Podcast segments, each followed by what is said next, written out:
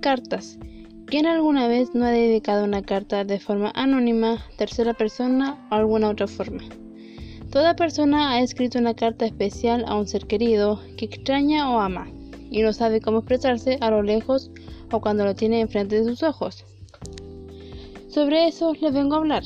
Primero empezaremos por un autor fundamental en la literatura llamado José Donoso. Nació en Santiago el 5 de octubre de 1924 y el 7 de diciembre de 1996 falleció. Él estudió en la Universidad de Princeton.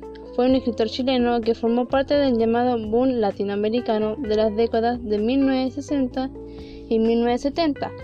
Recibió el Premio Nacional de Literatura en 1990. En 1950 publicó su primer relato, The Blue Woman, en el que dio a conocer en Estados Unidos mientras cruzaba un magíster en literatura inglesa en la Universidad de Princeton. Su consolidación como autor fue con su primer volumen de relatos, Veraneo y otros cuentos, en 1955, aunque fue con la publicación de novela Coronación, 1957, que la orientación autobiográfica de su novela se hicieron conocidas.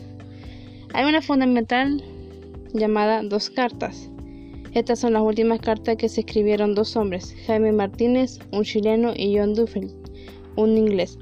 Se conocieron como compañeros en los cursos infantiles de un colegio de Santiago y continuaron en la misma clase hasta terminar sus humanidades, pero jamás fueron amigos, porque tenían metas distintas. John, que venía de Inglaterra, sufría por tener los recursos para alimentarse, ya que era un estudiante interno, y Jaime, un chileno, al darse cuenta de lo que sufría, siempre le llevaba sándwiches. Llegó el día en que John se tuvo que ir por motivo de trabajos de sus padres, pero Jaime y John se prometieron siempre escribirse, para no perder la comunicación. Después de hace un tiempo, Jaime le envió una carta, lo cual se entera que John falleció junto a su familia.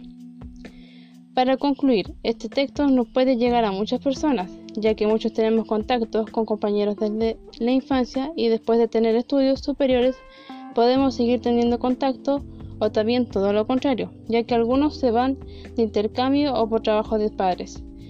Espero le haya interesado mi podcast del autor José Donoso del texto Dos Cartas, que para mí fue muy interesante y todos pasamos por algo y por el mismo tema de ellos.